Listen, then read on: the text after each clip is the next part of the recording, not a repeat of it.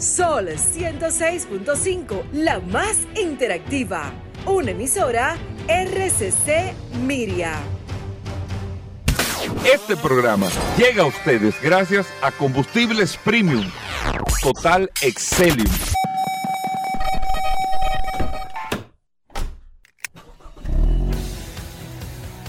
Bienvenidos al programa número uno de movilidad en la República Dominicana. Vehículos en la radio. Bien amigos y bienvenidos a Vehículos en la Radio, señores. Hoy es jueves, gracias a todos por estar en sintonía con nosotros compartiendo hasta la una de la tarde, siempre aquí en la más interactiva, Sol 106.5 para toda la República Dominicana. Recuerde que estamos a través de todas las plataformas. Sol FM, usted digita con Z la palabra Sol y ahí está compartiendo con nosotros. Puede descargar la aplicación de Sol en su App Store o Google Play. Sol FM, descarga la aplicación y ahí comparte con nosotros también todas las noticias, todas las informaciones y tiene una herramienta, usted ahí que me está escuchando, en sus manos, que es su celular. ¿no? Usted tiene su celular en la mano, todo el mundo tiene un celular. Pues usted puede agregarnos en el WhatsApp 829 630 1990. Repito, 829 630 1990 es el WhatsApp de Vehículos en la Radio. Usted no, nos registra en su teléfono y ahí tiene una comunicación directa con nosotros. Hoy con tantas noticias, tantas informaciones que vamos a tasar vehículos, que tenemos las curiosidades, tenemos a Daris Terreros, tenemos Car Factory, vamos a tener lógicamente el segmento como cada jueves eh, con nuestros amigos eh, de con todo lo bueno con todo lo que tiene que ver con el derecho a los consumidores. Félix Pujol estará con nosotros en el día de hoy. Muchos temas interesantes. De inmediato, la bienvenida a Paul Manzueta. Paul. Gracias Hugo, gracias como siempre al pie del cañón. Señores, hoy es jueves 9 de junio. Gracias por la sintonía hoy. Como siempre, le La gente está esperando al curioso. ¿eh? ¿Aquí? Al curioso. La gente está loco que, que, va, que, que, se, que el programa gente, esté casi acabando. La gente aplaudió ayer. Dijo, gracias a Dios, hermano, que se fue el tiempo. No, Como no, siempre, Hugo, tenemos un programa cargado de informaciones, noticias, novedades, invitados. Si te, yo te pido, Hugo Vera, siempre te he dicho aquí que tú debes de filtrar esa información, que te la envíen y entonces es como, tú eres el chef, el, el, el, cocinero prepara, entonces tú te encargas de arreglar eso. Exacto, Porque de, la de verdad, arreglar cómo se va a servir. Exacto, mira. los alimentos. Hay uno cocinando, tú eres, pero tú tienes que al final arreglar ese bicocho, porque la sí. verdad que el supiro está quedando alto de huevo. Bueno, muy, eh, gracias a Dios en este año vamos a arrancar, no hemos recibido en República Dominicana ninguna información de alguna persona que haya muerto o algún niño que haya perdido la vida por haberse quedado dentro de un vehículo. Ay, Dios mío. Hace creo que un par de años, Paul, nosotros eh, tuvimos creo que tres casos en República Dominicana, que eso es, eh, eh, ex, eso, eso es terrible, uno escuchar. Eh, eh, que se quedó un niño dentro de un carro, Ay, que murió por asfixia dentro de un vehículo, la temperatura que puede tomar un carro eh, cerrado y más en países calurosos como los nuestros, por encima de los 50 grados, el carro cerrado eh, completamente y apagado en el sol. Entonces, eh, nosotros, estas informaciones que la hemos visto no son tan comunes en la República Dominicana, pero suceden a nivel mundial en varios países, principalmente en zonas eh, eh, calurosas o dependiendo la, la, temporada o el tiempo en, en, el que se dé esto, la verdad que los números son espeluznantes. Incluso yo tengo aquí los datos de los últimos 15 años en el caso de los Estados Unidos que se llevan las estadísticas de todo y sobre estas estadísticas usted puede tomar una serie de decisiones, de ajustes, eh, de de, implementaciones para evitar que una persona, usted dirá, pero que se queda dentro. Sí, mucha gente, mucha gente olvida que tiene una mascota, olvida que hay una persona en la parte de atrás, olvida que tiene un niño en la parte de atrás. Eso sucede mucho, ustedes saben cuándo, en, el verano ahora que estamos entrando, por eso eh, eh, hablamos de este tema en el día de hoy, por la costumbre a veces que se tiene de que llevo al niño al colegio y de ahí me voy al trabajo. Muchos padres, no solamente en República Dominicana, sino en muchas ciudades y países del mundo, que acostumbran en estos casos a hacer otro tipo de ruta o a llevarse en un día al niño al, trabajo, pero entre el trayecto, entre que el niño se te duerme en la parte de atrás del vehículo, tú tienes la costumbre, tienes una rutina que vas llevando, llegas al carro, llegas al trabajo, perdón, te desmontas del vehículo, lo cierras y se te olvidó que ese día el niño te estaba acompañando, el niño se quedó dormido en la parte de atrás, no te diste cuenta, pasan las horas y ahí viene la tragedia. Miren, y escuchen estos datos, año por año en los Estados Unidos se dieron casos 39 muertos, en 35 eh, muertos o por gente o niños principalmente, que es lo que mayormente sucede, que no tienen la fuerza o la capacidad o se duermen, pierden el conocimiento con el mismo calor dentro y lamentablemente luego pierden la vida por asfixia o otro tipo de condición dentro del vehículo. En el año 2000 fueron 39 eh, casos, en el 2001 31, 2002 35, así 47, 49, 50 casos en Reino Unido. Eh, se computan casi 50 casos también que se dan eh, por este sentido, principalmente en estas temporadas calurosas, en estos países que tienen todas las estaciones del año, donde tienen los inviernos muy fríos, pero también los veranos sumamente calurosos. Para estas situaciones, incluso recordar, bueno, no vamos ni siquiera a recordar las situaciones que se han dado en República Dominicana, son pocas, pero se han dado lamentablemente y se dan, repito, con niños y se dan con mascotas. Para esto, muchos fabricantes han implementado eh, sensores en los asientos eh, que te hacen una detección si hay alguien dentro del vehículo con el vehículo apagado, cuando el vehículo tú le pones los seguros desde afuera ya el carro detecta que tiene un sensor y te, y te da una serie de alarmas, pero se han dado casos mucho más adicionales en vehículos de tres filas de asientos o en jipetas y todo eso que a veces los niños se van a la parte de atrás eh, del vehículo, no están sentados en el asiento, no están eh, con un asiento de seguridad para niños y no hay forma del que, de que el vehículo detecte de que hay una persona dentro del carro y bueno, y viene la tragedia también. ¿Por qué tomo esto? Porque, y fíjense cómo estamos en verano, la empresa Toyota acaba de presentar y nosotros podemos ver eh, con el tema de la tecnología, que cada vez más, mientras más elementos, más implementaciones tecnológicas se van dando,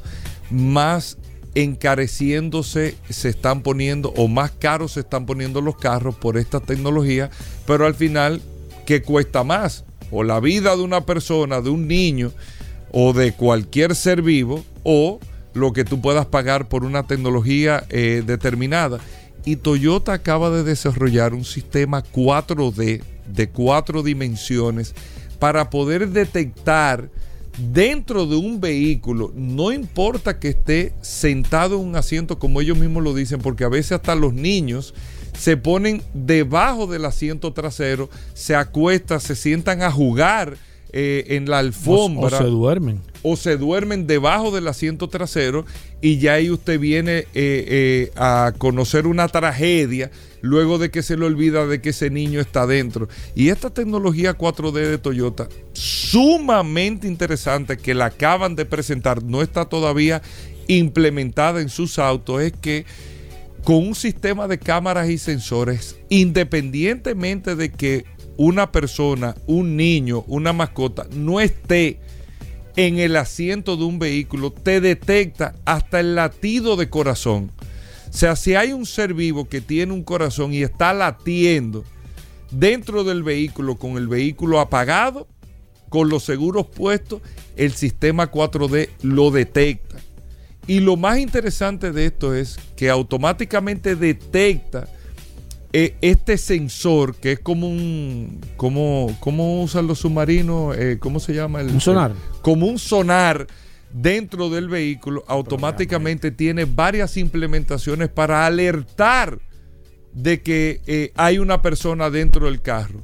La activación de las bocinas del vehículo, la llamada automática al celular de la persona Una que alerta. está registrada como una alerta automática. Si la persona tiene el celular, el móvil apagado, no tiene señal, tú lógicamente previo un registro, tú tienes teléfono de emergencia donde automáticamente se llama a los contactos de emergencia que tú tienes para identificar que hay una persona dentro del vehículo que está atrapada o que la persona que estaba conduciendo no se dio cuenta de que había un, o se le había quedado increíblemente una persona dentro del vehículo por un tema de costumbre o por un tema de distracción y no se dio cuenta. Y esto, señores, puede salvar la vida de cientos, principalmente de niños, que es donde se da el caso. Cientos y cientos de niños a nivel global. Solamente estamos hablando de casi 50 casos promedio al año en los Estados Unidos, que no es el mundo entero. Inglaterra tiene otro número similar de casos todos los años. Imagínense ustedes, lo siento para no tal vez ser tan estridente como no tengo el, el- el dato preciso, miles de niños y de mascotas que se quedan dentro del vehículo, que la gente pierde de vista, cierra el vehículo y mueren por asfixia o otro tipo de condición por haberse quedado atrapado y cerrado dentro de un vehículo. Este sistema 4D Toyota me pareció maravilloso eh, el funcionamiento que tiene y la efectividad que va mucho más allá de un sensor porque siente que hay algo en el asiento, sino que va más que todo directamente como un sonar de los submarinos al latido del corazón si hay un ser vivo dentro del vehículo. Les reitero, aquí en República Dominicana, no recuerdo si fue el 2018 o 2019, pero nosotros lo dimos, fue una cosa increíble como se dieron dos o tres casos en un mismo año. Uno de ellos lamentablemente fue en Santiago, donde niños perdieron la vida por haberse quedado dentro del vehículo. Usted podrá decir una negligencia del que iba conduciendo, probablemente, pero a veces, lamentablemente, el ser humano es un- es, una, es, es- es de costumbre y a veces, y con la distracción y con todo lo que hay en el día de hoy, usted mismo, usted dirá que esto es un disparate, pero usted mismo se desmonta de su carro, sube o llega a donde va y después se devuelve porque se le quedó algo, porque va pendiente a tantas cosas que se le olvidan muchísimas cosas dentro del vehículo y aunque usted no lo crea, sucede cada año que cientos de personas pierden la vida por quedarse tra- atrapadas dentro de un carro mientras el conductor se desmonta y luego al, pasar de las horas que se da cuenta recuerda, eso tiene que ser una situación que nadie quisiera vivir en el mundo, recuerda que se le quedó o un niño o una persona dentro del vehículo olvidada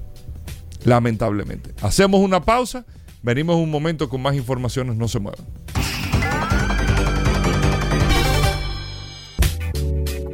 Bueno, de vuelta en Vehículos en la Radio, gracias a todos por la sintonía. Paul Manzueta, el hombre de las noticias, las informaciones. Ayer hablaste demasiado de Tesla, Ey. ya está bueno de Tesla por si acaso. Vamos a ver, eh, eh, Paul, noticias, informaciones. Recordar- así, eh, tecnología. Recordar como siempre, La Goberas, gente el, está esperando, Paul. el maravilloso WhatsApp, el 829-630-1990, la herramienta más poderosa de este programa. Vehículos en la radio, si, si oyen algo por ahí es una voz que está tratando de nada, boicotear este segmento. Cuéntame qué tenemos para hoy. Mira, tú sabes que ayer, casualmente, tuve la oportunidad, como dice mi amigo Rodolfo, me reuní con unos amigos. eh, hablando, hablamos de diferentes temas eh, y hablamos sobre el tema de las motocicletas. Y, y me estuvo explicando algunas, algunas eh, tecnologías que se están utilizando en países principalmente latinos.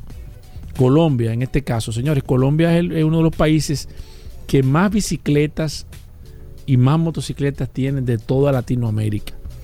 Es el país de las bicicletas y las motocicletas, Colombia. Tiene una cantidad impresionante, se venden más de, se venden más de 100 mil 200 mil motocicletas al año. Y es un, es un segmento muy amplio, muy grande, donde las grandes marcas apuestan a entrar, en, entrar en este sector porque evidentemente en Colombia hay más de 50 millones de personas y es un país que está enfocado en el tema de la micromovilidad y las motocicletas son consideradas como una micromovilidad. Y mira lo que están haciendo ellos en Colombia y qué bueno, señores. Y nosotros siempre hemos hablado aquí que necesitamos tecnología, necesitamos tecnología para el tema de la movilidad. Es importante. Y él me estuvo explicando ayer una persona que estuvo en Colombia, casualmente tuvo la oportunidad de andar en motocicletas allá. Ellos le están poniendo unos chips a, a, a las motocicletas Oye, oye, qué información más interesante. Ellos le están poniendo unos chips y en diferentes puntos de las ciudades ellos ponen lectores y van, y van dándose cuenta, tú andas en tu motocicleta y se van dando cuenta por dónde tú vas transitando, cuál es tu ruta, qué tú haces. Y ellos llevan un control exacto de cuántas motocicletas se están transitando en diferentes puntos de la ciudad.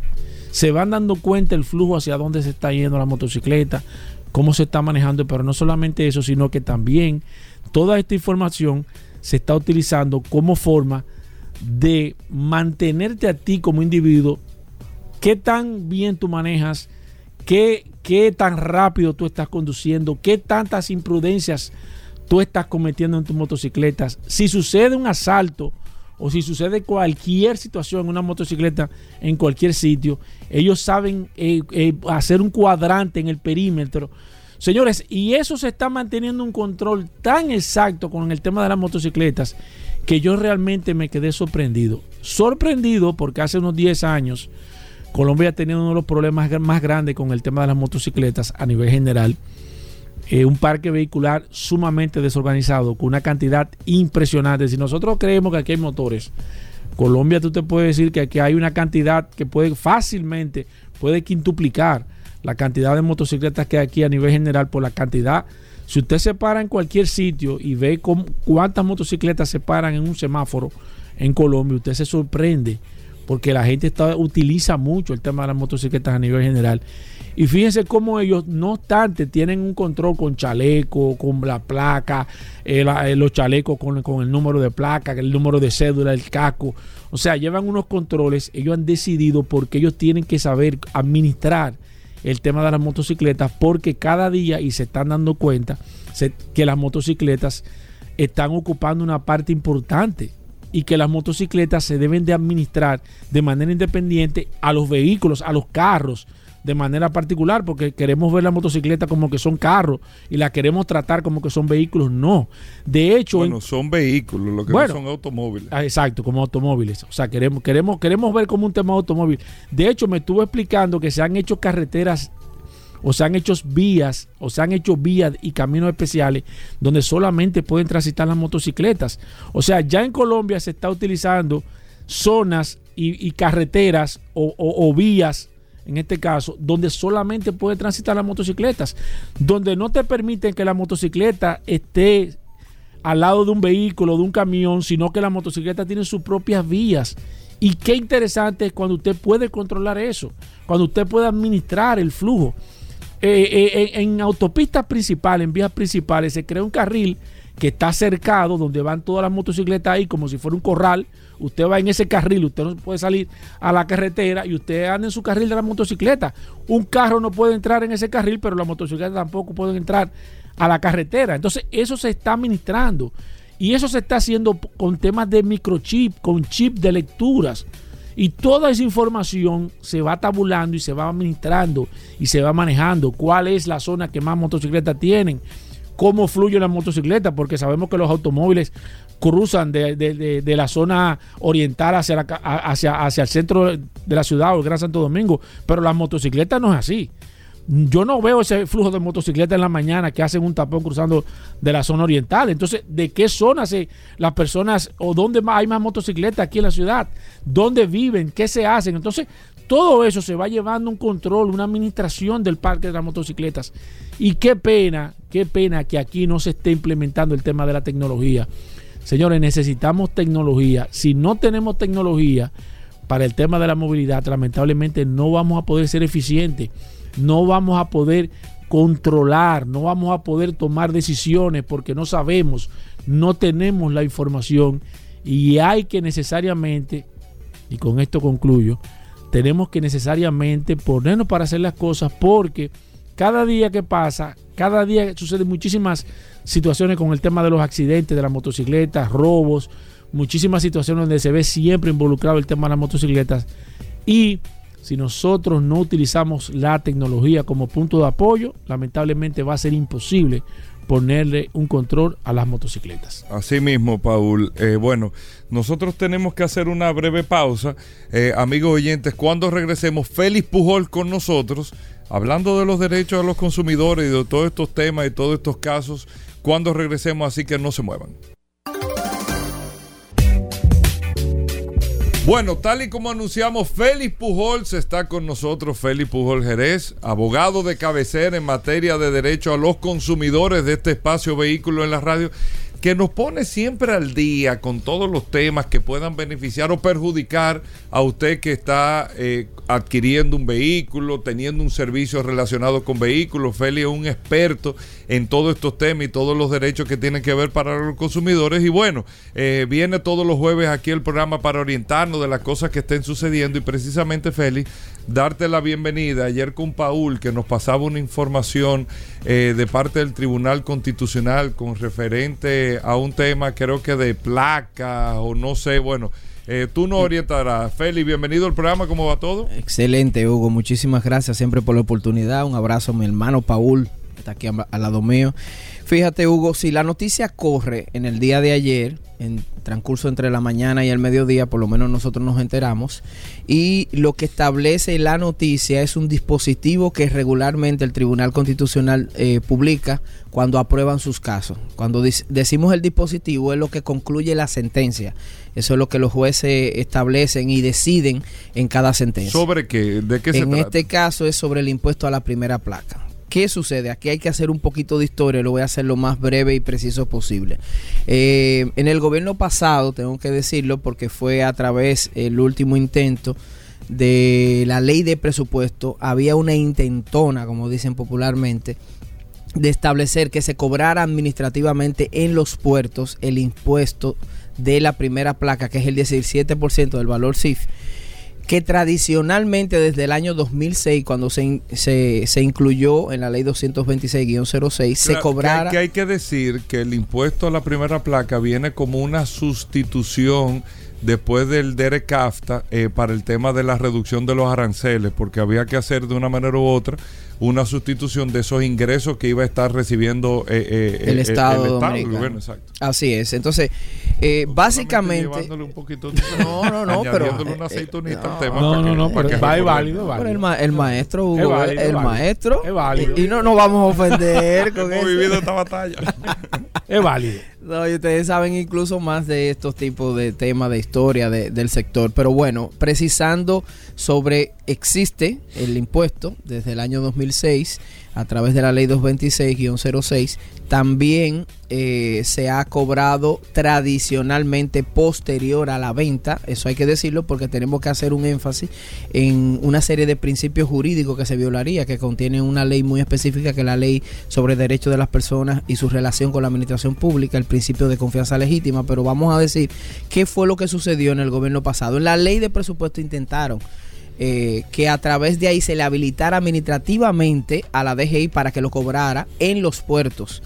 Es decir, eh, eh, o sea, el vehículo llega. Llega y antes de despacharlo, ellos querían cobrar el, impuesto al 17% de la primera placa. Entonces hubo muchísimas reuniones de las asociaciones, todas, incluyendo la de los concesionarios de vehículos nuevos, que es ACOFABE, con las tres asociaciones, fueron al Congreso Nacional. Y ahora está Guía también, que, son dos asociaciones de vehículos nuevos. Ah, bueno, esa no la conozco. Eh, gracias por la información.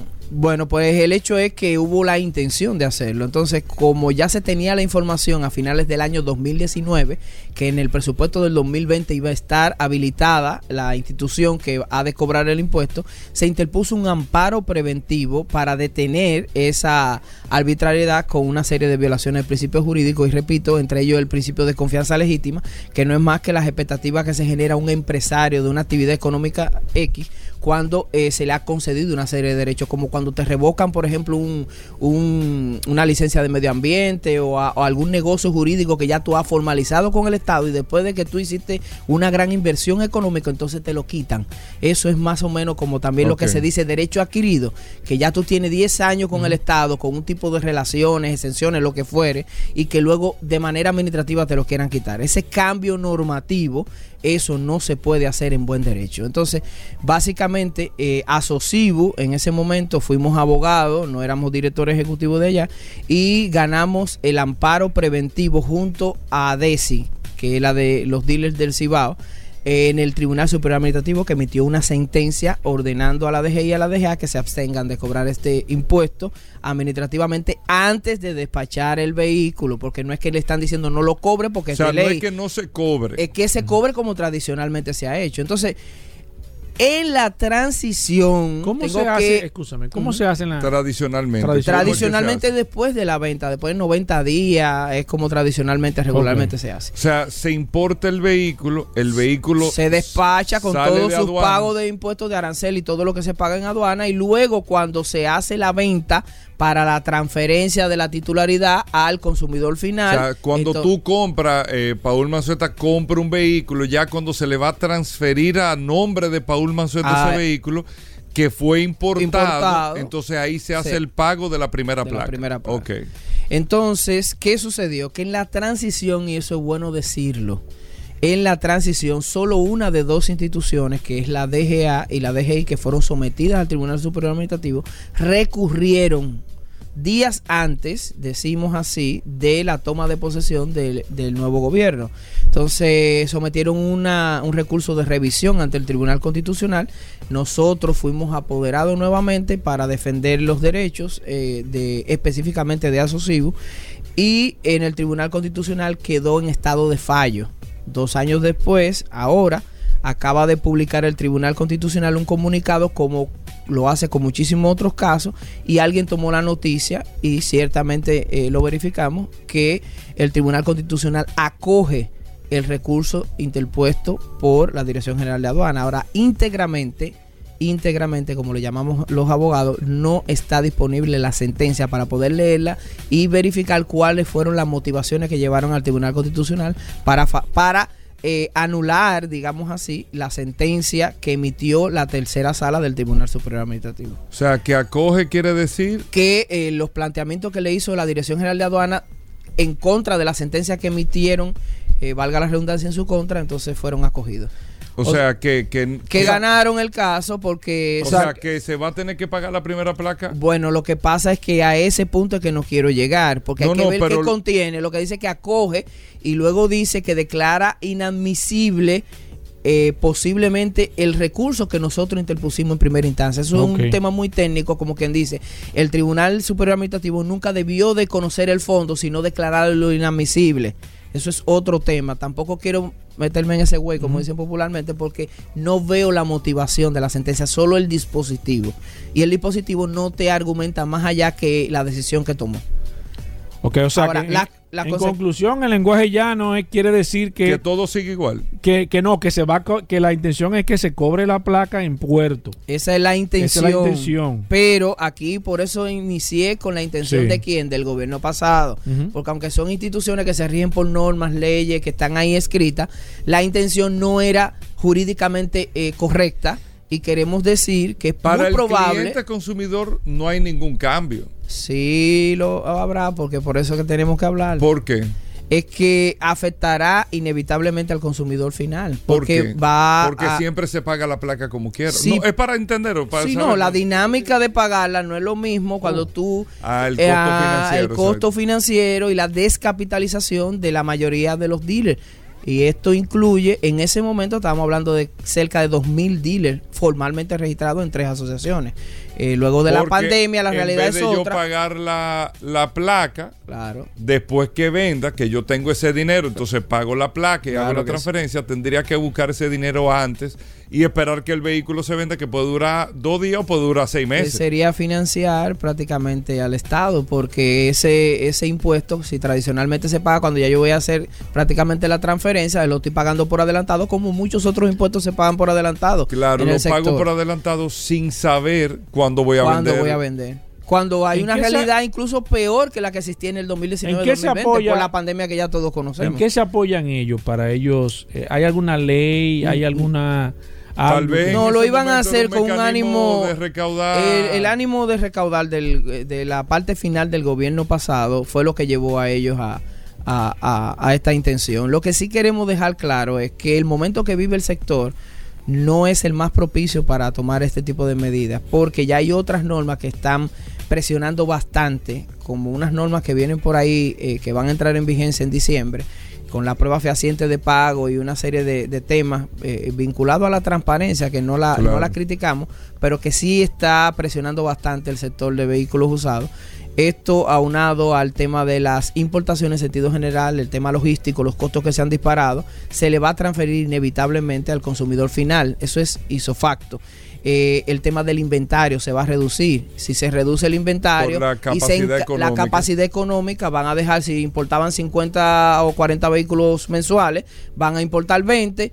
eh, a no el tema de la ley de oferta y demanda Claro. que encarecer eh, o a eh, el desabastecimiento demanda y de- poca oferta se encarece, se encarece el precio. el precio final y se le va a tener que transferir inevitablemente al consumidor final también. Eso es un resumen bastante atropellado, pero eso es uno de los aspectos más Pero eso importantes. no se no está todavía definido. No, no, por eso yo quise eh, decir que es una intención que tenía la administración tributaria pasada con el gobierno central. Yo no creo, no creo, si tú me preguntaras, Hugo, que no me lo preguntaras, no me lo preguntaste, que este gobierno no creo que vaya a hacer eso. Porque ellos tienen la información de cómo va el sector.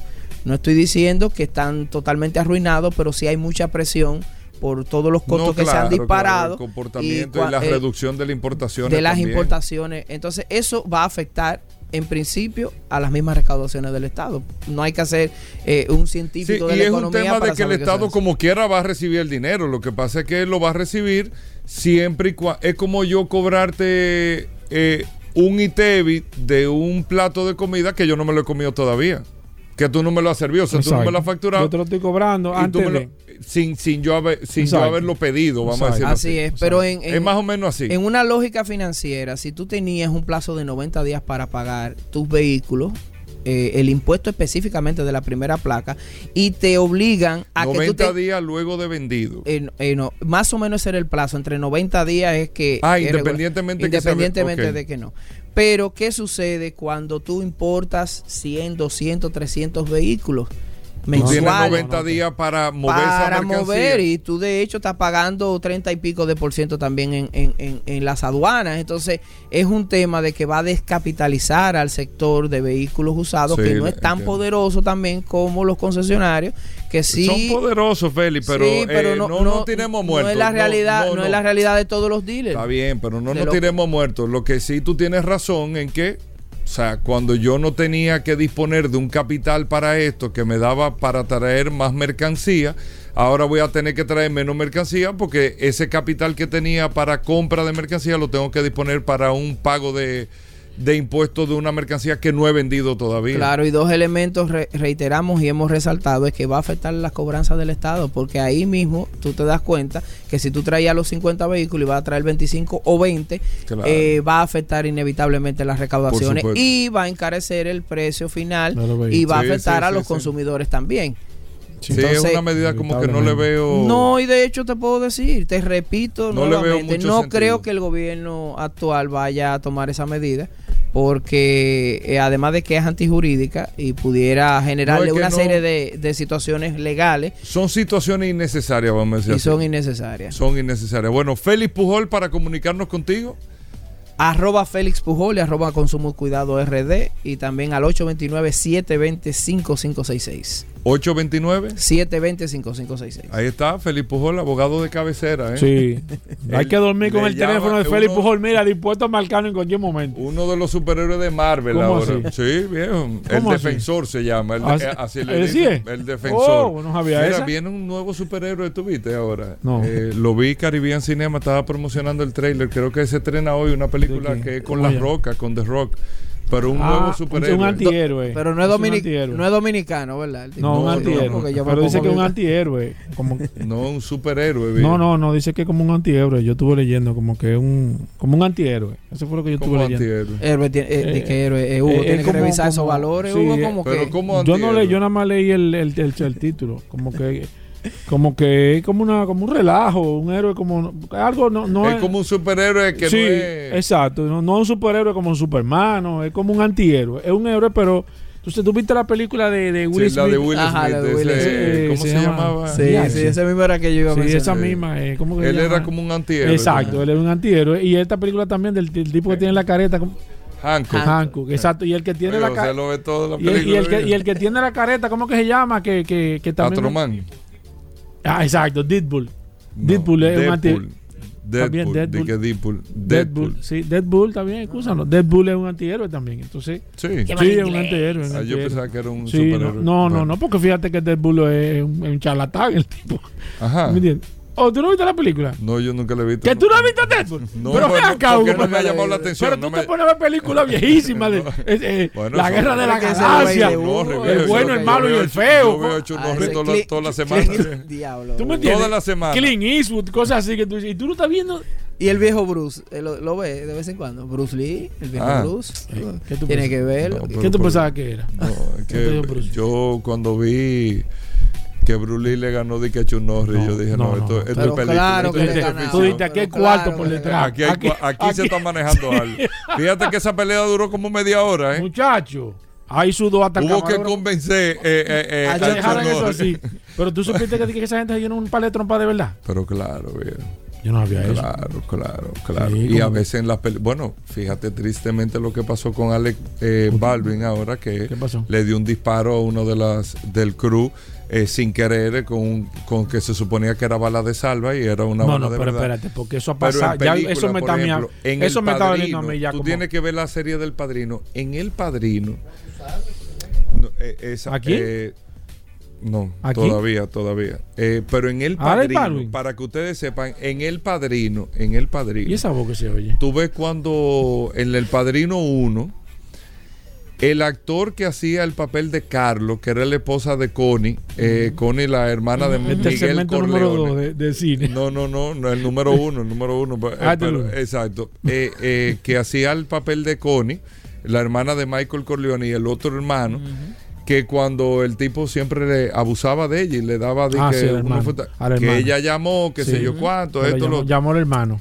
cuando se cuando se filmó esa escena porque el ese actor realmente era como un prepotente y un abusador le dio unos trompones de verdad a la muchacha ¿Cómo? y la abolló de verdad o sea le dio unos golpes de verdad y en la filmación el, el director de la película y Mario puso también cuando fueron eh, eh, hablaron con ella porque ella salió como llorando de la escena ella no quiso decir nada para que no se dañara la escena de lo que se estaba haciendo pero el tipo le dio su trompone ¿Verdad? De verdad.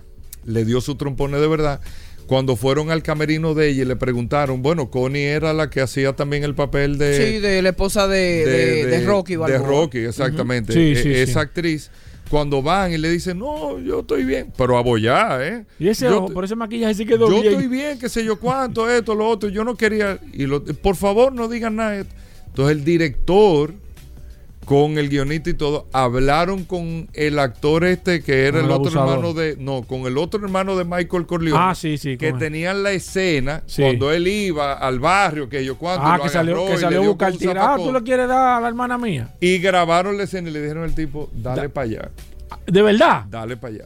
Y le dieron trompa. ¿De verdad? De verdad. Y lo grabaron, que incluso iban a mandar para la escena. Y el director le dijo, dale un minuto más, espérate. O sea, que cuando el tipo le metió el zafacón en la cabeza fue de verdad. Le dieron vejigazo de verdad. Eh, eh, en una, pues tú sabes que se graban varias escenas. Sí. En una de las escenas le dieron una salsa que el tipo Los- los- una ambulancia. los- los O busque una ambulancia para. Pa Digo, pero espérate, que esto es- es filmando. Y ahí se la cobraron. Bueno, Oye, un pero tema qué de- interesante Un está breve, esto, un breve de historia de cine.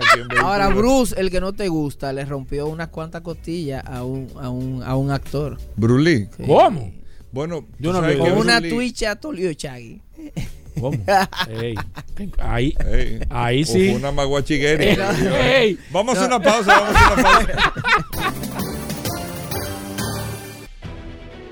Sol 106.5, la más interactiva. Una emisora RCC Miria. Ya estamos de vuelta. Vehículos en la radio. Bueno, Daris Terreros con nosotros, arroba Daris Terrero 1 en Instagram, Daris Terrero 1. Usted lo puede seguir en todas las redes sociales. Y aquí está Daris Terrero con nosotros. Vamos a hablar de la ley 6317 de tránsito, transporte y movilidad. Adelante, Daris, ¿qué tenemos para hoy? Gracias, Hugo. Gracias, Paul. Agradecer siempre la extraordinaria oportunidad que nos brindan de llegar a toda la audiencia de vehículos en la radio.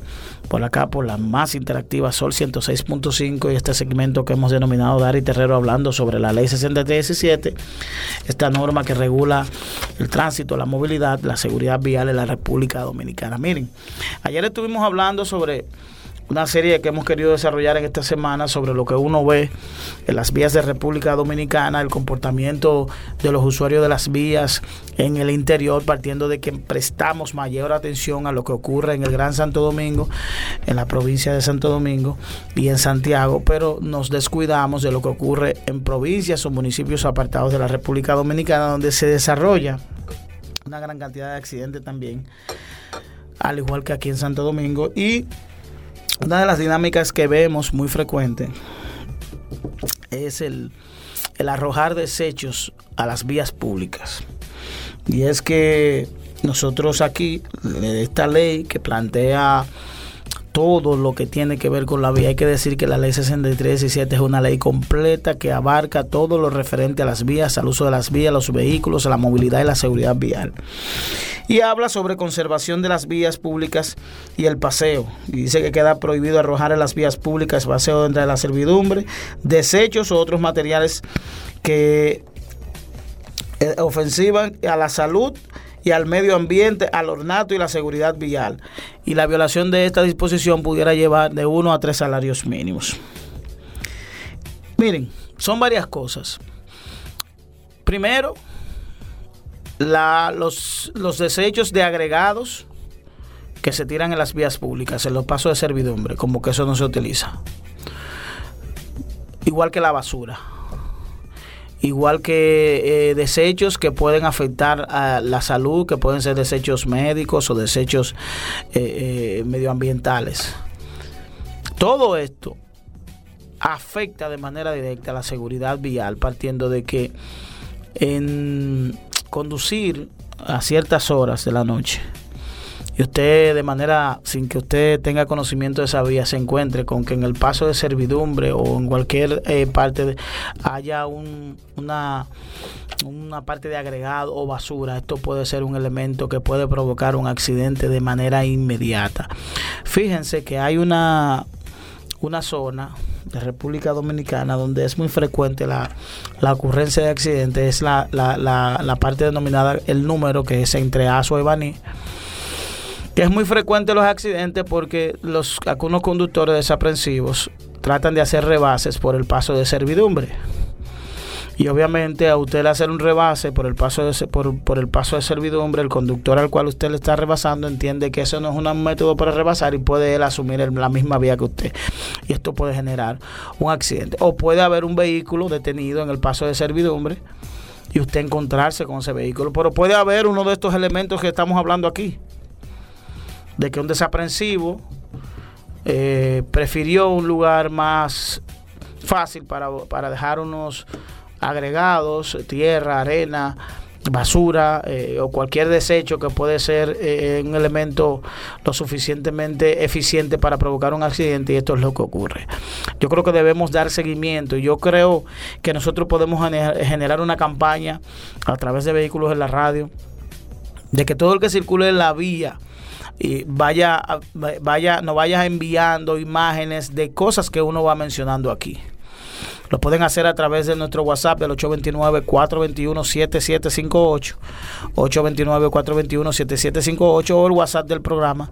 Y ahí ustedes pueden enviar fotos, videos de situaciones que ustedes entienden que afectan la vía y que son elementos de riesgo para los accidentes del país, para nosotros de así llevar un poquito de orientación y hacer un llamado a los alcaldes de cada uno de esos lugares que no pueden estar ajenos a este tipo de comportamiento. ¿Por qué? Porque la ley 6317 en el artículo 148 habla de ordenanzas municipales. Ordenanzas municipales que cada alcaldía de cada localidad puede emitir ordenanzas que vayan en el orden de regular el tránsito los parqueos y toda la situación relacionada con la movilidad, siempre y cuando éstas no confronten con la ley 6317. Es decir, que las alcaldías pueden emitir una resolución prohibiendo o regulando situaciones del tránsito que pueden ser específicas de esa zona sin que esto choque con una violación o una confrontación a la ley 6317 ni que viole ni la cere ningún derecho. Por tanto, a los alcaldes del país, una de las atribuciones que tienen dentro de la ley 176-07 es el tema del tránsito. Pero es basado, esto debe ser, debe ser eh, eh, cruzado con la ley 63-17 es decir, de que esas atribuciones no, no choquen con las atribuciones generales que tiene el Intran, que es el órgano llamado a regular la movilidad del tránsito y el transporte en la República Dominicana. Por tanto, es un llamado primero a los desapresivos y luego a los alcaldes de cada, de cada municipio, de cada localidad, a propósito de lo que hablamos ayer de los animales, que los alcaldes pueden emitir una resolución, una ordenanza, eh, alertando a los propietarios de animales eh, y tratar de estar pendiente porque al final el pasivo en términos de vida, el pasivo en términos de daños a la propiedad, eso afecta al municipio afecta y afecta a la localidad. Por tanto, no debemos ser indiferentes ante todo este tipo de, situaciones que se dan en las vías de República Dominicana. Nos vemos mañana. Bueno, gracias, Daris Terrero, arroba Daris Terrero 1, ahí que te sigan cualquier pregunta, información, arroba Daris Terrero 1, ahí pueden estar contigo ahí con, el contacto, lo que necesites saber de la ley 6317. Hacemos una pausa, no se muevan amigos oyentes. Bueno, de vuelta en Vehículos en la Radio. Gracias a todos por mantener la sintonía con nosotros. Aquí están los chicos de Car Factory, como cada jueves, Geraldo y Jorge, compartiendo todas las noticias, las informaciones, esta radiografía automotriz. Le hacen, eh, es con un bisturí que abren un vehículo y nos dan todos los detalles de esta eh, eh, interesante de cada modelo que está principalmente en República Dominicana. Chicos, Car Factory, primero hablar del portal de ustedes, de la plataforma, ¿cómo va todo? Muchísimas gracias, Hugo Paul, por este espacio que nos dan todos los jueves. Y hoy tenemos una radiografía muy interesante de un vehículo que se puede decir que es influencer dentro del mercado automotriz. Pero antes, hablando de la plataforma, es que esta semana justamente salió la nueva BMW X1, Mercedes-Benz GLC y también la nueva Lexus RX que toda su información con imágenes están disponibles a través de nuestro Instagram como Car Factory RD. Instagram Car Factory RD. Car Factory RD y en YouTube Car Factory. Car Factory en YouTube, ahí nosotros podemos ver toda la información y los videos bien chulos y todo. Bueno, Exactamente. la radiografía de hoy, ¿de qué vamos a hablar? Hoy hablaremos de un influencer del sector automotriz, un vehículo que, que es la reinterpretación inglesa de lo que fue el Virul para los alemanes o lo que fue el Fiat 500 para los italianos. Se trata del Mini. El carro del pueblo para los ingleses. el icónico Mini. un influencer, sí. Un vehículo. un carro que tiene un estilo muy particular. Pero no solamente por el estilo que tiene, sino que más adelante diremos que ha sido el vehículo que más ha influido en el sector automotriz en el día de hoy. Y ya verán por qué. ¿Cómo? Ya van a ver por qué. Está, dura eso. Yo creo que está. No, van, a ver, van a ver, van a ver, Es un vehículo. Yo creo que está exagerado. Yo confío en ellos. Confío, yo confío. Es, un, es un carro icónico, es un carro que gusta Para mí ha estado entre, entre, entre las, los dos mejores comeback en toda la historia del automóvil. O sea, eh, después de desaparecer y retornar, y retornar o sea, realmente muy exitoso. Sí, igual que el caso, no sé si tú tienes el caso de Bumblebee.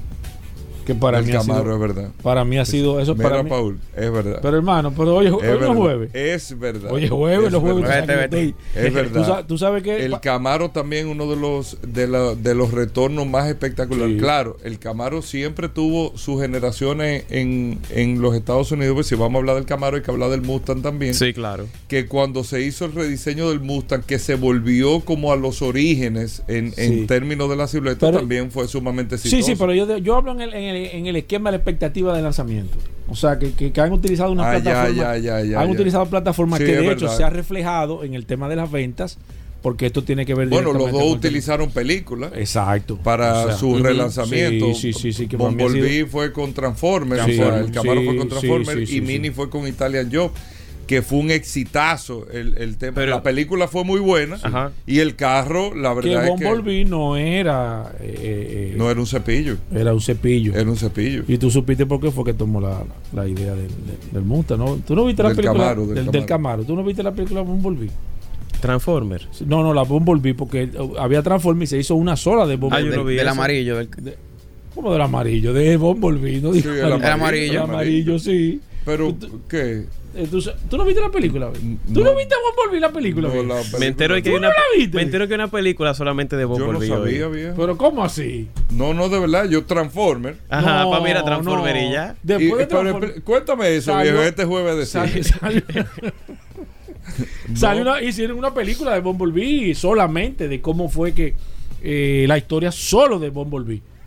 Y era un cepillo. Y él era un cepillo. eh, En pero- la película. En la película, sí. Él comenzó como un cepillo, pero en, en uno de los de los de los de las peleas y los ataques que lo estaban lo, lo, lo enceronaron. Quiere decir que lo, que lo, lo- lo acorralaron. lo acorralaron para la gente de la capital.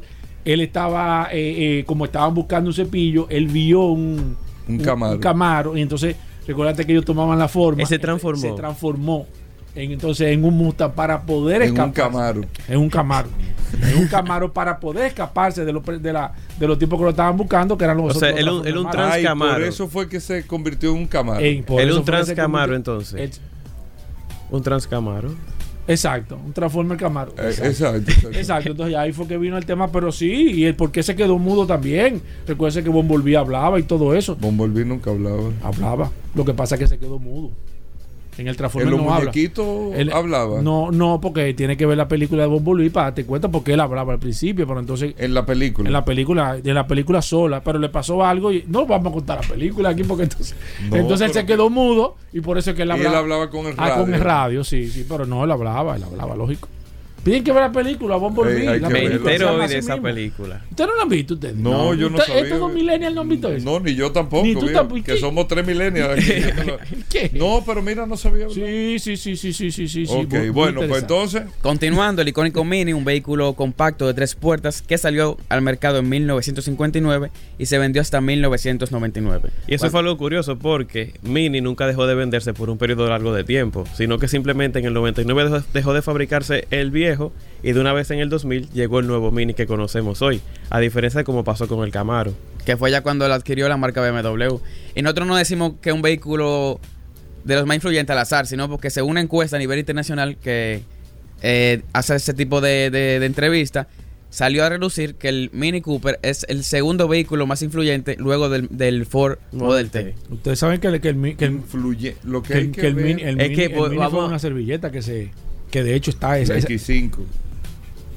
No fue la Range Rover. la el X5 fue mini, una el servilleta. mini, el mini, el mini. Paul, El Paul. mini fue una servilleta que esa servilleta está todavía, está guardada. La X5 fue No, una servilleta. Acuérdate que fue una apuesta que le hicieron a un profesor y el profesor dibujó, porque hizo una apuesta por el tema del vehículo y todo, y en la servilleta él, él- él hizo el diseño del, del- del mini y el motor que está en forma transversal. Eh, tu- él tuvo que ponerlo en forma transversal para poder achicar el, el tamaño porque era una apuesta. A eso vamos eso- ahora. A esa parte vamos Señores, ahora. pero, es Pero que, pero, es que, pero, es que- pero esta es la historia de la... Pero lo que hay que ver el tema de influyente. A eso vamos. No, no, a eso, vamos a aplicarlo Vamos a ahora. aplicarlo ahora mismo. Espérate. Dale chance, Hugo, que tenemos un poco de ahora. resistencia. No, no, no. ¿Qué tiene Estos son la gente de Calvato. No, lo que pasa es que estoy observando. ¿Qué No. tiene de influyente un Mini? La gente se preguntará, pero es un vehículo compacto que no hay otro similar en el mercado. Pero realmente, cuando se hizo Mini, es que es pionero en utilizar motor transversal con tracción delantera, que eso te permite optimizar muchísimo el espacio de la cabina y es actualmente la configuración que más se usa en el sector automotriz. Claro. Todos los vehículos, la mayoría, la mayoría usan el motor en transversal, o sea, el cigüeñal, que va en horizontal, y la tracción delantera. Eso te permite ganar mucho espacio en la cabina y un ejemplo de eso es la Mercedes-Benz GLB, un SUV mucho más pequeño que GLC, pero que puede llevar hasta 7 pasajeros.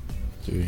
Entonces, hoy en día, esa es la configuración que más se usa en el mercado. O sea, tú ves Sí, sí, casi Toyota todos los motores se RAV4, utilizan Honda. CRV, muchos sedanes Sí, usan ese tipo de configuración y por eso es que decimos que Mini ha sido uno de los vehículos más influyentes del sector automotriz.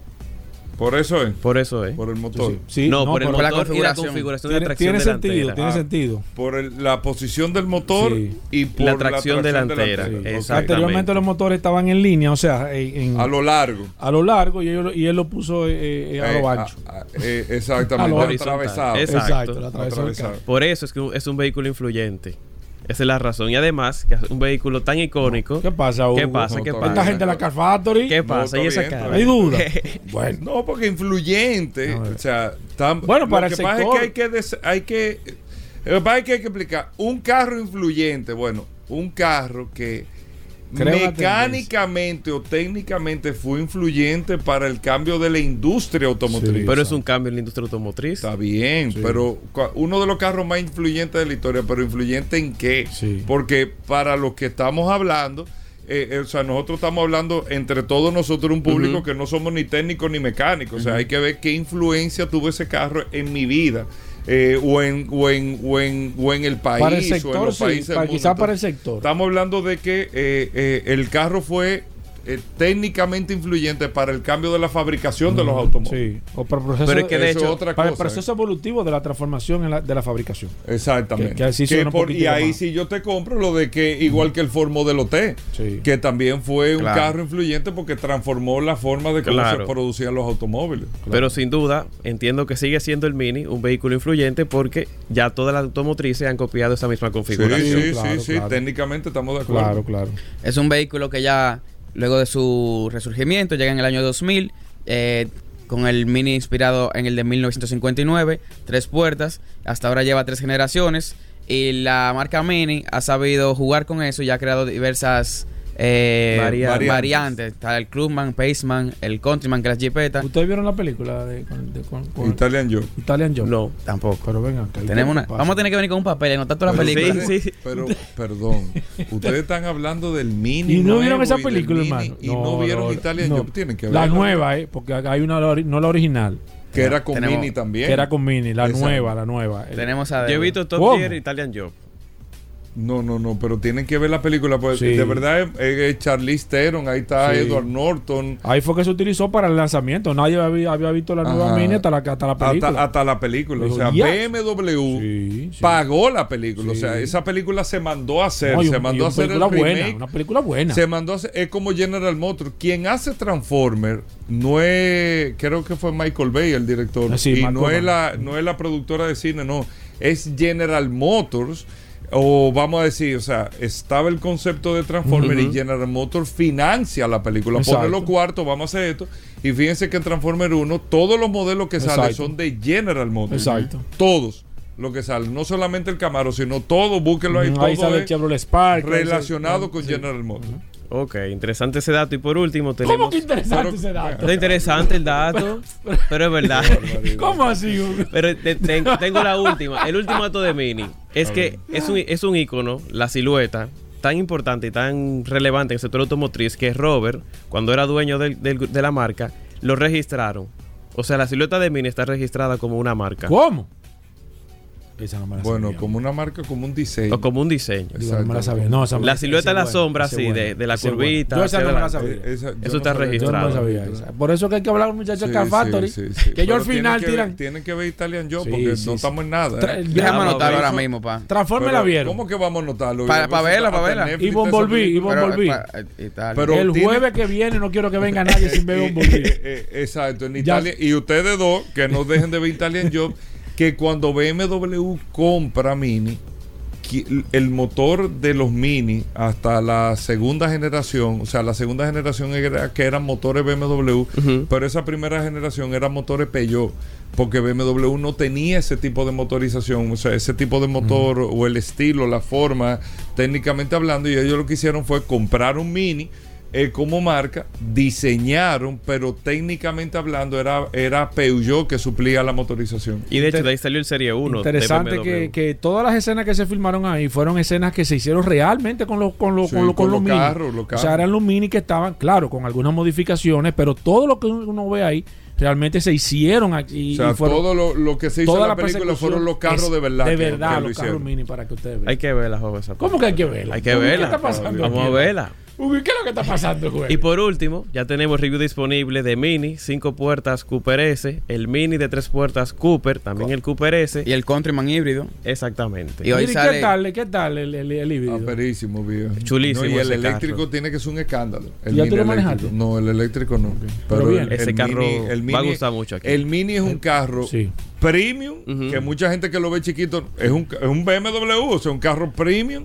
Y es un carro sumamente espacioso, cómodo y económico Te voy a decir en consumo de la- yo combustible. me la voy a jugar ahora. Mini. Yo me la voy a jugar ahora. Un Para Countryman mí- y dos Cooper. Y eso mí- es increíble. Para mí es el carro más divertido en manejar.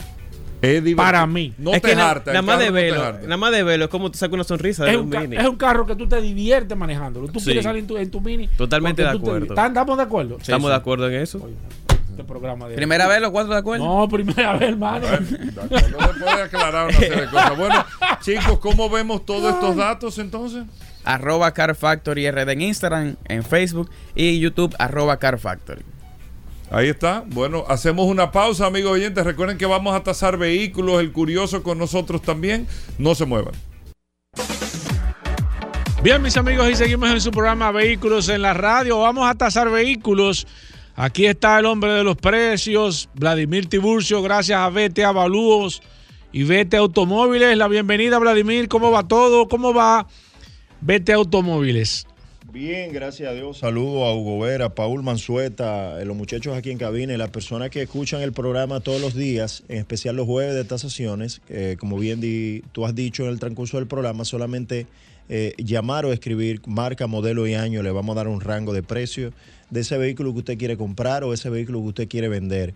Eh, ¿Por qué un rango de precio? Porque no estamos viendo ese vehículo, no autorizamos a nadie a hacer una operación con estos precios, simplemente utilícelo de referencia. Ya si usted va a comprar un carro usado o va a vender un carro usado, lo que le recomendamos es que haga una cita con nosotros.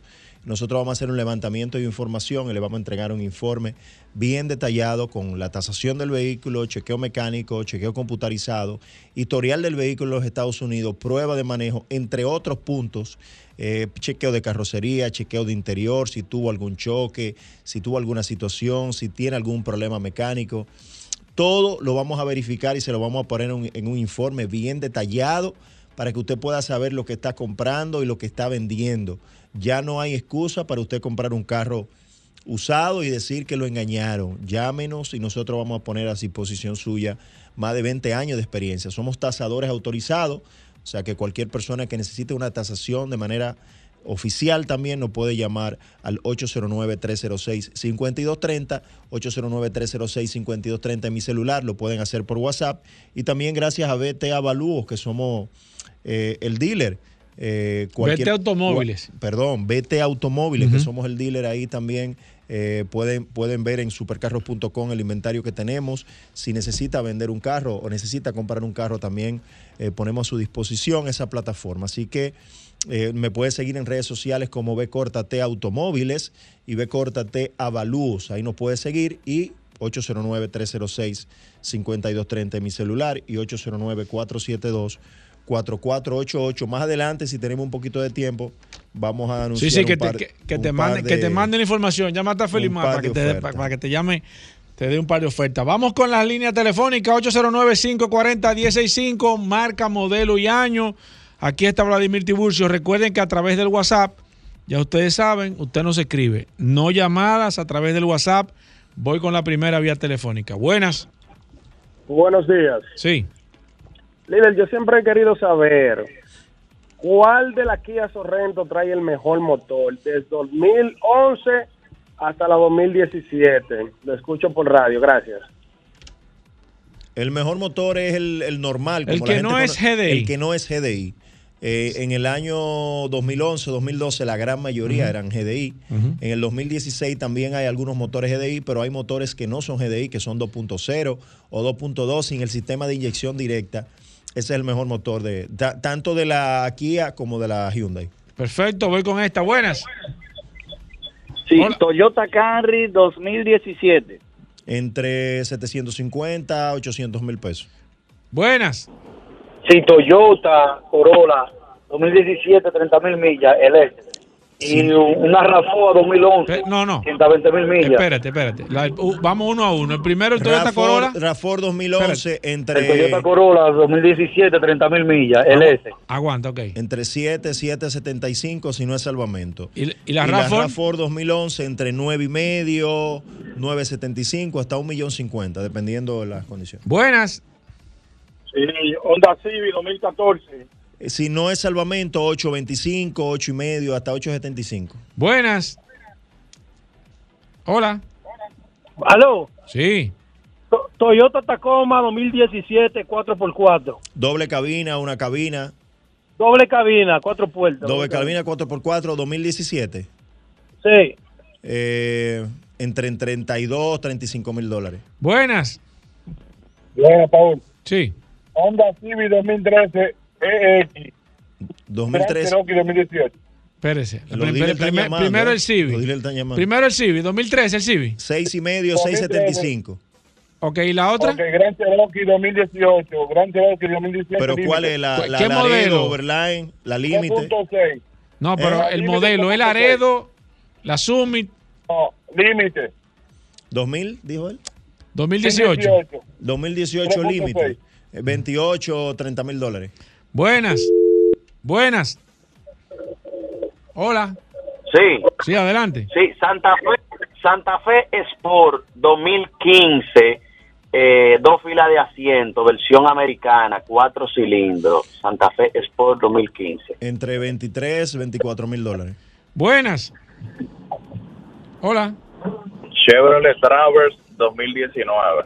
Travers 19, entre 18, no, perdón, entre 21 o 22 mil dólares. Esa es la tres filas de asiento. Buenas. Pensé que era la Trax. y la Sí, Traverse. buena. Sí. La Mitsubishi Mon Montero Sport 2002. Eh, 2002. 200, 250, 275. Buenas. Sí, adelante. ¿Cuál es la mejor minivan que él recomienda y cuál es el precio que tendría? Sí, pero eso es muy amplio. Tiene que darnos algunos No, modelos. una minivan de esa Ace, de la NP400, de la Daihatsu y así, de la minivan pequeñita. De la, Ok, ¿qué presupuesto Ah, usted tiene más o menos? ¿Para qué le recomiende? De la furgoneta. eh, La furgoneta, o sea, que ¿cuál él recomienda de todas las que hay en el mercado y cuál es el precio? Ok, bueno, Vladimir. Hay no muchas, yo no te puedo recomendar una Sí. en específico, todo va a depender de tu presupuesto. Hay algunas marcas chinas que no son. Sería bueno que no tú son nos dieras un malas, presupuesto para que él pero te diera el alguna idea. presupuesto es importante, hay muchas, hay che- está la Chevrolet N300, La con la, la Chinerai. 200, la Chinerai, todo va a depender Sí. del presupuesto y en base al presupuesto tú vas a tener calidad eh, y- y Buenas. Sí, buenas. Una Honda Fit 2004. Eh, 2004, 300, 325. Buenas. Buenas. Sí, ah, Mazda CX30 2015. CX30 2000, 15. 16, 17 mil dólares. Perfecto. Voy aquí con el WhatsApp. Recuerden 829-630-1990. No llamadas. ¿eh? Usted nos escribe a través de la herramienta más poderosa. Guarioné Arias dice aquí eh, una gran Cherokee Overland 2017 con 26 mil millas. Eh, 28 o 30 mil dólares. De 28 a 30 mil dólares. Déjame ver qué dice aquí. Tengo aquí a, a Augusto Peña. Dice cuánto cuesta un Nissan Sentra del 2002. 2002, 225, 250 mil pesos. Perfecto. Voy con esta. Aló. Buenas. Sí, buenas. Sí. Una Mitsubishi Outlander Sport 2016. La Orlander 2000, 16. 2016 o eh, entre 7 y medio, 7.75. Juan Jiménez a través del WhatsApp dice aquí el Antra 2017 con 130 mil millas. ciento, eh, perdón, 5 y medio, 575. Y un BMW X5 2017. Hay que ver que, cuál es el 3.0. Una X5. Eh, hay que ver el modelo viejo, si es Ah. 3.0, si es 4.4. Voy con esta. Buenas. Sí. Pero yo- Cuando, te, cuando te mencioné la, la Honda Fit 2004, te no te me dije que si era china o americana. No me dijiste. Ajá, pero eh, eh, eh, es que él, él está dando, eh, no importa que sea cualquiera de las dos, señor. Él dijo, ¿pero qué él dijo? ¿Qué fue lo que él dijo? que, que si era china o era americana. ¿Cuál? ¿Pero cuál? Y que la Honda Fit. Con la Honda Fit no viene china. No, Vamos con es esta. que Buenas. Si es japonesa o americana. Exacto. No Buenas. viene- No viene Yo- de China, yo- es Japón o americana. Sí. Yo quiero, yo quiero saber dónde puedo comprar una Gran Cherokee 2018 en 28 mil dólares, como dijo Vladimir. ¿En cuánto? Buenas. Llámame, o- Vamos, ah, sí, llámame no, no, para yo conseguir. Vamos, Pero- vamos, buenas. 809-306-52. Hermano, Sí. Nissan Sentra 2016 americano. 5 y medio, 575. Buenas. Esos son amigos tuyos, los de los dealers. Buenas. Buenas. Sí. Kia Sorrento 2015. Si tiene una disponible también, que me diga dónde la veo. Eh, 20 sí, llámeme al celular que yo di, 809-306-5230, entre 23 y 24 mil dólares. Voy con esta. Buenas.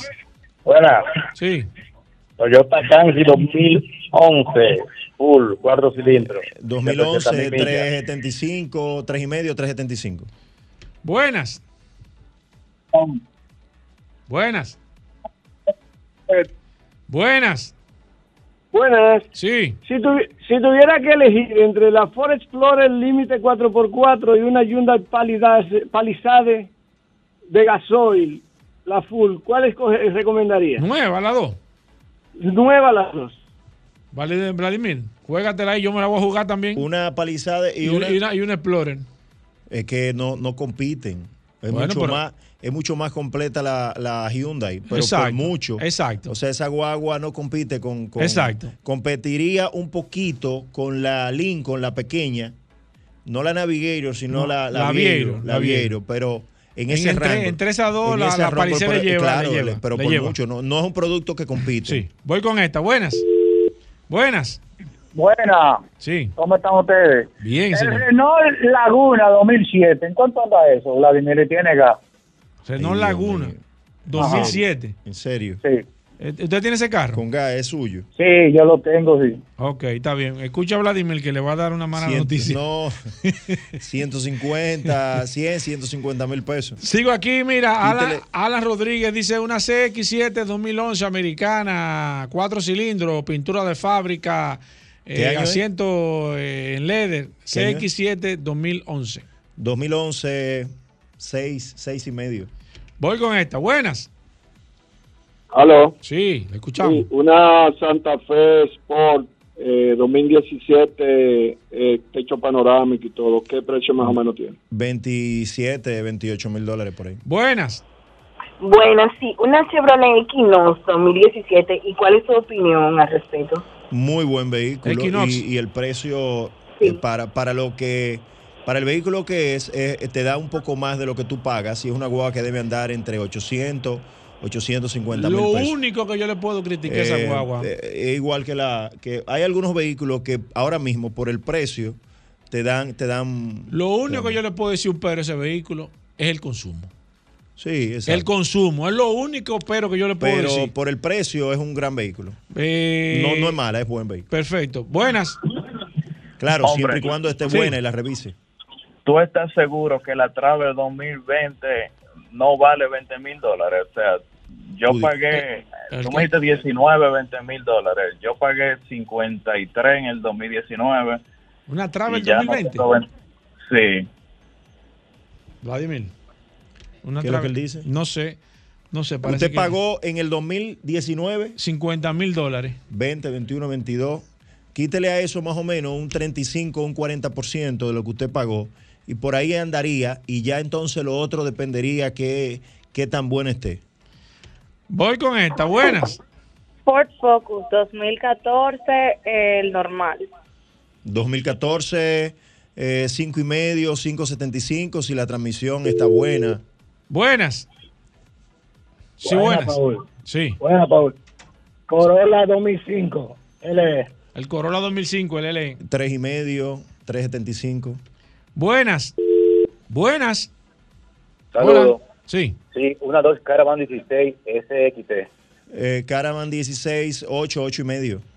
Buenas. Buena. Sí. ¿Cuánto vale una BMW X6 V6 de gasolina 3.5? ¿Qué año, señor? 2012. 2012 X6 de gasolina. Eh, 30, 28, 30, 35 mil dólares por ahí en ese Buenas. Sí, Ford 2017. ¿Ford qué, señor? 2017. ¿Un Ford qué, no? Que se cortó. Ford Escape. ¿Un Escape 2017? Do- 2017, 6 y medio, 675. por ahí. Buenas. Hola. Kia Sorento, 2010, Kia Sorento 2016. 2016, 23, A 24. full. 23, 24 mil dólares por ahí. Vladimir, eh, las personas que se quieren poner en contacto contigo, ¿cómo lo hacen? 809-306-5230. Ese es mi WhatsApp. Me pueden escribir por WhatsApp, es mucho mejor. 809-306-5230. Me pueden seguir en las redes sociales como B T Automóviles, que es el dealer, y B T Avalúos. Invitamos a las personas que si van a comprar un carro usado, nos llamen, hagan una cita con nosotros y nosotros le vamos a revisar ese carro de manera que pueda usted saber que está invirtiendo. Si quiere comprar un vehículo o si quiere vender un vehículo, también nos puede llamar al 809-306-5230 y le vamos a ayudar. Estamos ubicados en la calle Aristide García Gómez, número 11, en el sector Los Prados. Gracias, Vladimir. Hacemos una pausa. Un saludo a todos los dealers, amigos de Vladimir, que están siempre atentos a este segmento. No se muevan de ahí. Estamos de vuelta. Vehículos en la radio. Sol, Sol 106.5.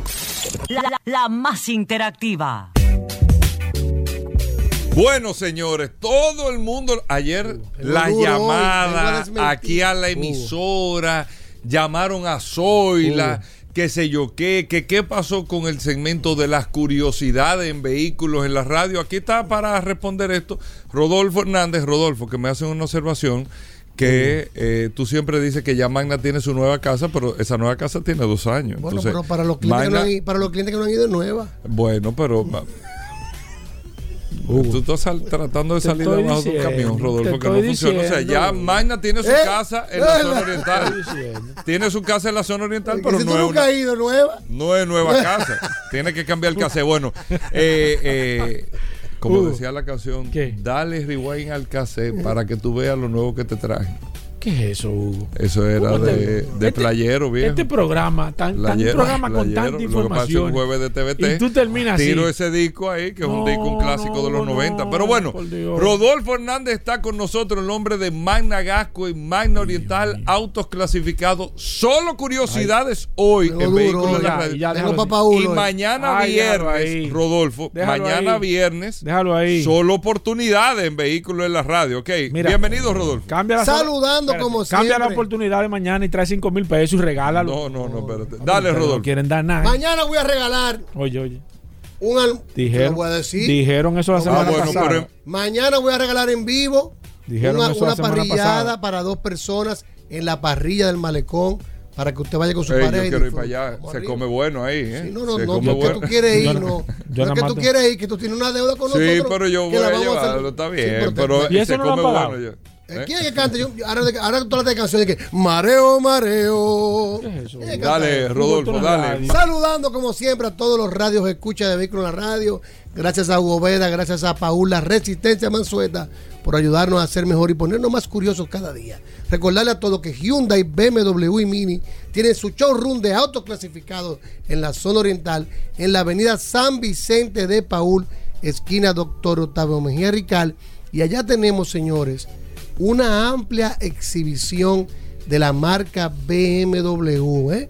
Tenemos X7, tenemos también X5 en package, tenemos también la X6, tenemos la X3 en package, tenemos la X1. Señores, si usted quiere ver y conocer un BMW Serie X en vivo, pase por San Vicente de Paúl, esquina Doctor Octavio Mejía Rical, para que lo conozca ya en Magna Oriental.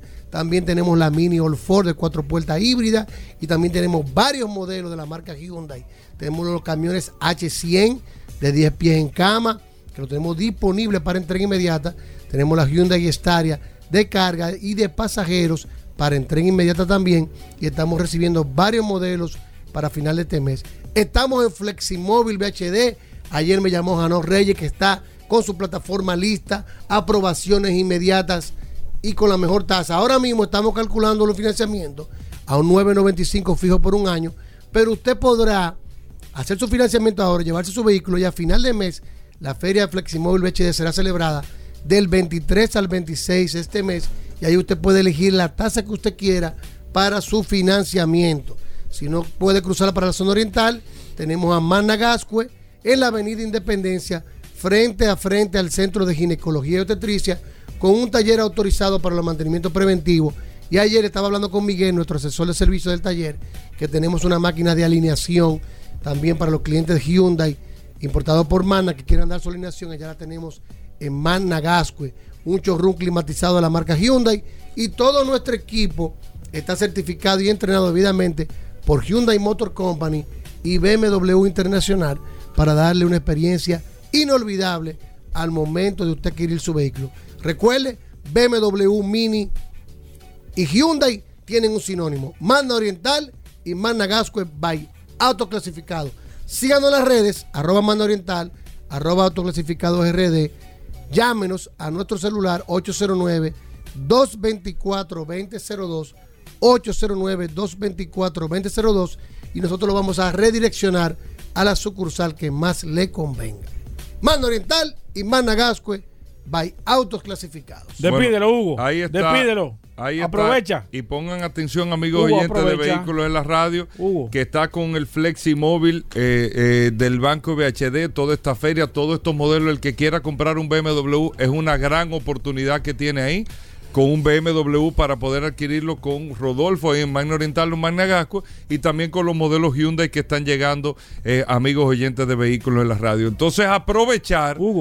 Como hay una Hugo, deuda despídelo, pendiente y todo el mundo lo está esperando, el hombre de solo curiosidades. Hugo, está buscando la información ahora. No, no, él, está no, él se sentó ahí. El hombre de solo Él está buscando la información ahora. curiosidades Cinco minutos antes del segmento. en la radio. Rodolfo, ¿Tú adelante con la curiosidad. autorizaste? Claro, yo Mira, no, no. Yo quise hablar ayer porque cuando vine, No, ayer no, pude ayer venir no ayer, pero cuando vine el día pasado, Antes de ayer. eh, eh, la curiosidad que nos ayudó a hacer la resistencia mansueta me dejó intriga- in- intrigado. sí, ten ¿Sí que se cuidado. dice? Intrigado. Sí, intrigado. Y me claro. puse a curiosear internamente sí, sí, la sí, sí. historia. Ten cuidado. Pues resulta que nuestro amigo Ferdinand, ¿cómo es? Eh, Fernandín. Fernandín Porsche, como Paul Mansueta lo indicó, No, yo. eh, tuvo la oportunidad de participar en, el contrato para hacer un tanque de guerra, el Tiger One, eh, para participar en la Segunda Guerra Mundial. Sin embargo, sin embargo, este tanque que fue considerado híbrido porque constaba de dos motores diésel que apoyaban a dos generadores eléctricos, se pasó del tonelaje que querían el ejército alemán y tuvo algunas deficiencias en los experimentos de prueba. Y este mismo contrato, también que era la competencia número uno de, de, de Ferdinand Porsche, lo tenía una compañía que era la Henschel and Son Company Kassel, que era la compañía competencia de Fernandín Porsche en ese momento que recibió el contrato. Lamentablemente, Ferdinand Porsche, Ferdinand. Ferdinand Porsche Ferdinand. no logró adquirir ese contrato los tanques de guerra que participaron en la Segunda Guerra Mundial y el Tiger One de Porsche quedó como un prototipo y el contrato lo ganó esta compañía rival de Fernandín Porsche. Los cascos que habían creado para el Tiger One fueron utilizados para unos, unos vehículos más pesados que llaman los, los famosos conocidos Elephant de Fernandín Porsche. Pero el tanque de Ferdinand, guerra Ferdinand. Ferdinand no fue el ganador del contrato y por ende no fue el que participó en la Segunda Guerra Mundial, pero muy buen, muy buen dato que la resistencia trató de incluir. Sí, el vehículo Jeep, parecido al Jeep, que, que habló eh, Mansueta en el momento, fue el. tenía un nombre un poquito difícil de, de pronunciar, que lo conocimos en el área civil, como te recuerdas, como la Brasilia. La Safari. La Sí. Safari. Ese fue el vehículo G que Muy, parecido. increíblemente, Que venía en el mismo chasis del cepillo. increíblemente, no era 4x4, No. pero reunió las condiciones para utilizarse fuera de la carretera por el peso que se hizo, Sí. por el chasis que se utilizó y llegó a tener mejores prestaciones siendo no siendo 4x4 que muchos vehículos Sí, 4x4 porque era de muy la liviano. época. Se utilizó para, para transportar con gran rapidez al ejército alemán en la avanzada y tuvo muy buena cabida. Y Que quedan poco hizo- aquí, ¿eh? Quedan poco. Normalmente más de ese, 50 mil unidades. ese vehículo aquí, eh, aquí habían amarillo y mamey, si mal no Sí. recuerdo. Pero el Yo dato tenía más uno, yo curioso de este tipo Yo eh, llegué a tener uno, sí. Era un motor de cepillo. que El tenía. motor cepillo, el chasis cepillo, era todo era cepillo. Pero Ok. algo importante que quiero resaltar El mismo, todo. Caliente, ¿eh? Todo, todo. es que este vehículo la ventaja era como tú no tenías capota, tú, tú ibas- y No, la puerta ver, y venía la- con capota. ¿eh? Eh, O sea, la capota era, era de lona, no, no era capota. Pero, pero, pero las puertas se le quitaban rápido. Tú nada más la levantabas así se le quitaba la puerta. Y este este vehículo se llamaba en alemán el Kubelwagen Type tipo 82. Kubelwagen Type 82. Pero Y lo no te- grande es que este vehículo eh, también se hizo anfibio, que se llamaba el, el Shinwagen, que utilizó para hacer de manera anfibia. Fue por 4x4 y tenía una ametralladora en la parte delantera. Así, también se fabricaron versiones anfibias 4x4. Es decir, que no la te- resistencia Mansueta dio un no, te, dato. y no te habláis de Renault, porque Renault, Renault tuvo, tuvo Sí, una, pero lo que una- pasa es que yo me, me una quise- participación interesantísima nos con el tema de la dedicamos fabricación del- directamente a sí, bueno, tuvo tan grande la participación que recuerda que Renault, que era francés, fue sometido por la ¿Por qué te justicia y le quitaron la compañía. Ese dato lo dijimos aquí. Sí, claro. Participó tanto con el ejército alemán que una vez perdida la guerra ya por Alemania, fue acusado de traición y la compañía Renault fue, eh, le fue desapoderada a la familia, que luego de 40 años la volvió y la adquirió por un mandato judicial. Tú sabes que, que, eh, ahora que tú estás hablando de eso, de, de vehículos militares, que la, la gente ha estado siempre eh, preguntándonos que por qué no hablábamos con el tema de vehículos militares. Durante la Segunda Guerra Mundial se utilizó algo muy interesante con el tema de algunas motocicletas. Los paracaidistas que utilizaban, eh, creo que el segundo batallón de paracaidistas alemanes, si mal no recuerdo, esto no está, no lo estamos leyendo. eh, ellos tenían una motocicleta que tir- ellos tiraban del avión, si se tiraban 10 El paracaídas, tiraban el motor, era un motor muy pequeño, y cuando ellos caían, cada uno tomaba una motocicleta y se iban en la motocicleta, o sea, se montaban en la motocicleta. Era una motocicleta muy característica, utilizada por los paracaidistas, para ellos eh, poder moverse con gran rapidez. De hecho, fue una, fue una de las motocicletas de mayor éxito que alcanzó en el tema de la Segunda Guerra Mundial, porque eran unos motores muy pequeños, muy livianos, pesaban creo que eran unas 50 libras, 40 libras, eso sí, pero tenían la capacidad de andar algunos, eh, an- andar creo que eran eh, algunos 80 o 100 kilómetros de distancia a una velocidad aproximada de 40 kilómetros, 40, 45 kilómetros. Y esto le dio una ventaja competitiva con los demás paracaidistas porque los paracaídas tienen la, la limitante de que cuando caen, como tienen que recoger el paracaídas o tienen que el tema de la movilidad es muy lentas y ellos pudieron resolver esto con una motocicleta que crearon que cuando ellos se tiraban, tiraban la motocicleta también y luego que estaban en el suelo, entonces se montaban en los motores y los paracaidistas arrancaban en la motocicleta y llegaban mucho más rápido a la zona de combate. No, eso- Esto es una buena- no, porque para que la resistencia, yo siempre digo. Yo creo que Paul está tentando contra no, no, no, no, tu no, porque estamos es la complementando lo pasa que él está yo diciendo. siempre digo y le agradezco es a la complementando. Resistencia porque nos ayuda a No, esto es complementando la información. Aquí, Mira, no, es, aquí no es Le voy a rivalidad. mandar a Paul una foto. Del, del, del carro anfibio. Sí, sí, sí, Eh, sí. la sí. producción para que Sí, WhatsApp, mándalo, mándalo, mándalo. para que lo- los sí, sí, para subirlo. Lo vamos a subir en el lo estado. suban para que vean. Sí, sí, sí, sí. La verdad que era un vehículo Mándalo. totalmente muy, muy imparable, ápero, muy muy ápero. ápero. Señor, el tema de la guerra y los vehículos, por eso nosotros hablamos y no- a veces la gente se pone un poco un poco renuente cuando tú hablas de ese tipo de cosas, pero hay que reconocer que la aviación, eh, eh, lo- los vehículos, la movilidad y todo ha estado impulsado en gran parte por el tema de la guerra. Lo, lo que los fabricantes hicieron y lo que y lo que se debió desarrollar y lo que se ha aplicado a nivel civil ha sido ha sido en gran parte eh, gracias a estos conflictos bélicos lamentablemente El desarrollo de la aviación, el desarrollo de todas las Sí, turbinas vienen. sí, todo la viene lamentablemente correlacionado con el tema de la guerra y hay que tocar la historia porque. Porque ahí es que se abren los presupuestos. A, a- a invertir libremente. la inversión, exacto, así, así, a- así es que está. O sea que realmente sumamente interesante. Hoy Mira, tú tuviste, eh. Este vehículo mira, mira, te voy a enseñar el Este WhatsApp. vehículo Mira el. WhatsApp, ¿Qué te lo estoy enseñando. Rodolfo. ¿Qué pasó? Porque ¿Qué pasó? yo tengo que ser claro. ¿Qué pasó? ¿Qué? qué- No, lo que tú me escribiste diciendo? ahora ¿El es que tú deberías darme un chance a mí aquí. No. no, no. ¿Cómo no, chance? no. No. Recuerda no, tu oye. que el sol No. sale para todo No. el mundo aquí en agua. ¡Rían! No.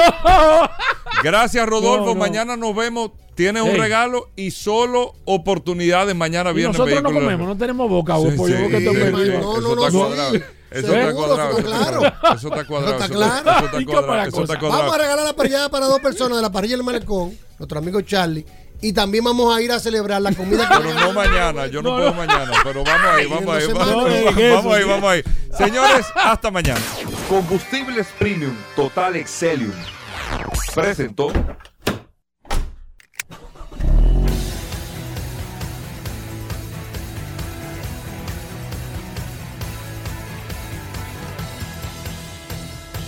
Vehículos en la radio. Sol 106.5, la más interactiva. Una emisora RCC Miria.